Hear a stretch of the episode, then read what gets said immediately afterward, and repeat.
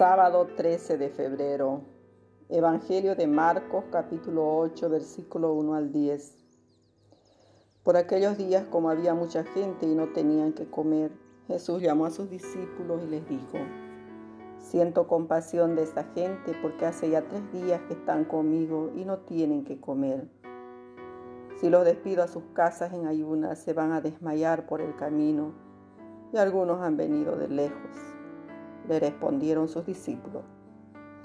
¿Cómo podrá alguien saciar de pan a estos aquí en el desierto? Él les preguntó, ¿cuántos panes tienen? Ellos contestaron, siete. Mandó que la gente se sentara en el suelo, tomó los siete panes, pronunció la acción de gracia, los partió y se los dio a sus discípulos para que los sirvieran. Y ellos los sirvieron a la gente. Tenían también unos cuantos peces Jesús los bendijo y mandó también que los sirvieran. La gente comió hasta quedar saciada y de los trozos que sobraron llenaron siete canastas. Eran unos cuatro mil y Jesús los despidió. Enseguida subió a la barca con sus discípulos y se fue a la región de Dalmanuta. Palabra del Señor. Gloria a ti, Señor Jesús.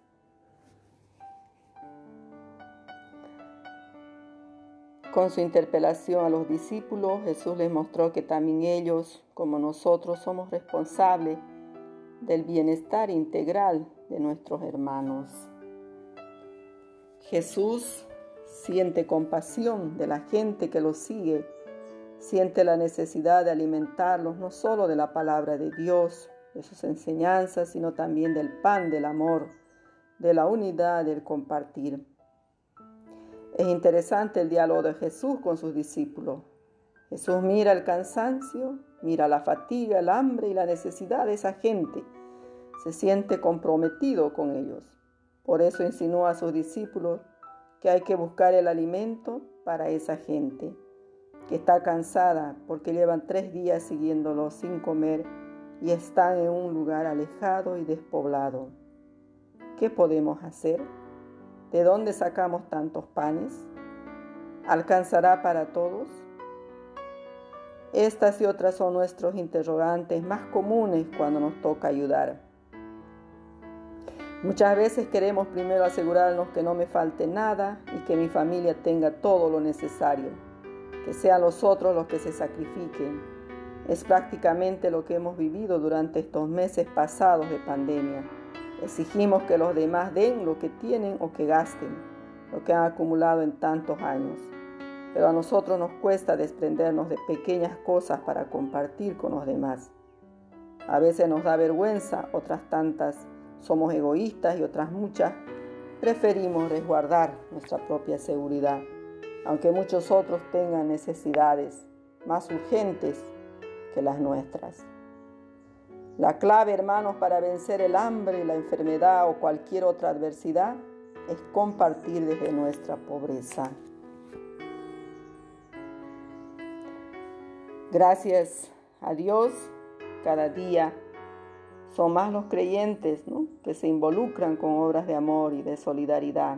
Por eso vamos a pedir a Dios Padre para que podamos también nosotros desde nuestras posibilidades ayudar a quien lo necesita, como lo hizo Jesús en este pasaje del Evangelio de Marcos que hemos escuchado, que al ver la multitud hambrienta, después de tres días siente compasión y les da de comer pan y peces.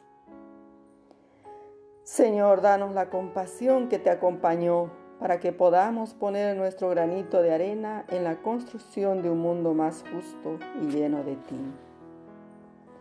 Queridos hermanos, que el Señor nos done la gracia de tener un corazón generoso. Bendiga a nuestros familiares, a nuestros bienhechores, bendiga a todas esas personas de gran corazón. Que el Señor siempre toque el corazón de tantas personas que de una manera u otra colaboran en las obras de solidaridad, que les toque el corazón y que sean llenas del Espíritu de Dios y despojadas, ¿no? Aunque cueste muchas veces, el Señor quiere eso, ¿no? Que nos despojemos de nosotros mismos y sintamos compasión de los demás. Que Dios los bendiga, queridos hermanos, que tengan una, un sábado hermoso dedicado también a María Santísima. Los sábados son siempre dedicados a María, a la Virgen.